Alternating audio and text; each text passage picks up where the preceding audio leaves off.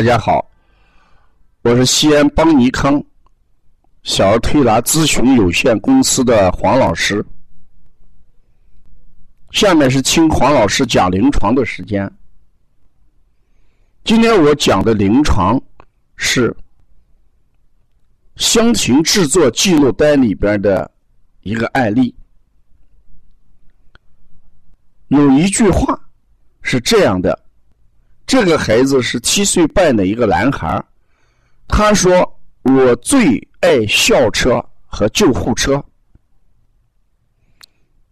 我翻了一下他的乡情记录，总共做了五次，而校车跟救护车在乡情作品里面出现了十四次。有一次乡情当中，校车就出现了三次，救护车出现了两次。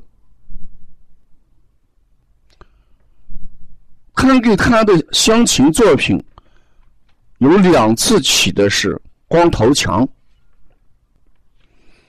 还有一次起的是肥波，还有两次没有起名字。我们先看一下这个孩子投射出来的救护车和校校车为什么在心目当中这么重要？因为我们在平时推拿和交流当中，这个孩子一直在多年的疾病治疗当中来度过，可以说。他不去学校，一定就是看病。各大医院找中医，找西医，找推拿。所以孩子对健康的渴望，对健康的希望，对健康的投射，一定是投射到救护车上。所以他就感觉到救护车。是健康的象征，也是他一心所想向往的象征。听妈妈讲，有一次检查单出来，医生给家长分析病情的时候，他听见了。出了医院之后，他一直哭着回家，他就感觉到好像自己有病，而且医生讲的病，他也听不明白。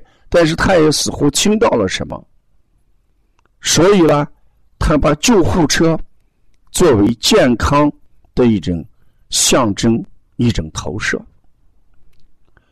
我们再看这个孩子为什么爱校车，因为在学校里面，因为身体的原因，所以他就不能像别的同学一样完成作业。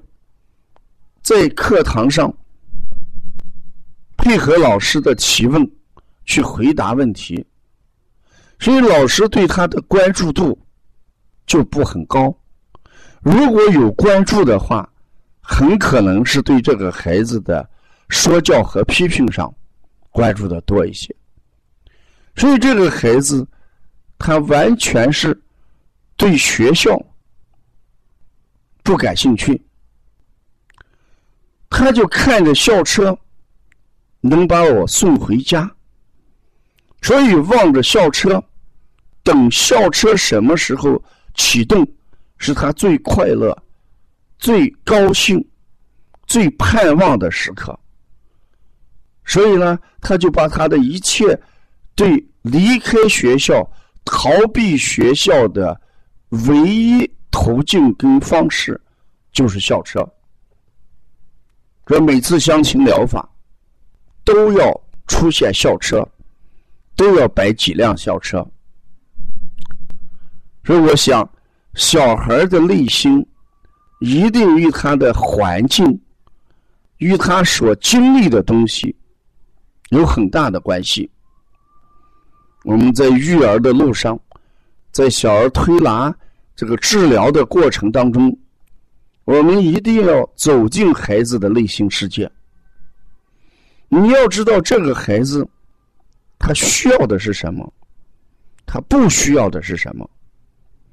这就是心因性疾病的一个调理思路。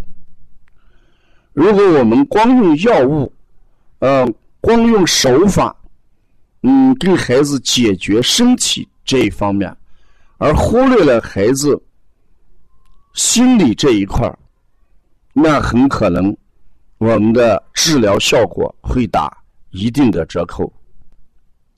如果我们能把心理这一块关护起来，可能治疗效果就会更好一些。有一位小孩他在我们这个地方推拿的时候，就给妈妈讲：“妈妈，为什么我们到医院去，我们看到的大夫，他们一直不笑，而且呢，我感觉到很恐惧、很害怕。而到邦尼康来，哎，每一个推拿师，哎，都笑着对待我们，我感觉到这这地方。”哎，很好，我很喜欢。这也是孩子心理的一个投射。他把每一个环境不同的东西，都会在心理当中留下影子，把医院、哎医生、哎冷面孔、哎环境、哎感觉到给人带来的一种惧怕，都记录在自己的大脑当中。但邦尼康小儿推拿这种愉悦和推拿师这种高兴，哎，这种精心喜爱孩子的愉悦心情也记录下来，两相对比，孩子就感觉到推拿，哎，环境适合自己，自己喜爱，医院就感觉到恐惧，啊，所以通过乡情制作。我们不断的去看孩子心灵的投射，我们不断的去关注孩子的内心世界，我们通过身心相调的方法来解决孩子一些疾病，这是我们未来的一个方向。嗯，所以要关注邦尼康，哎，第五疗法香情疗法，哎，你可以关注邦尼康更多的一些资讯。也可以加王老师的微信：幺三五七幺九幺六四八九。谢谢大家。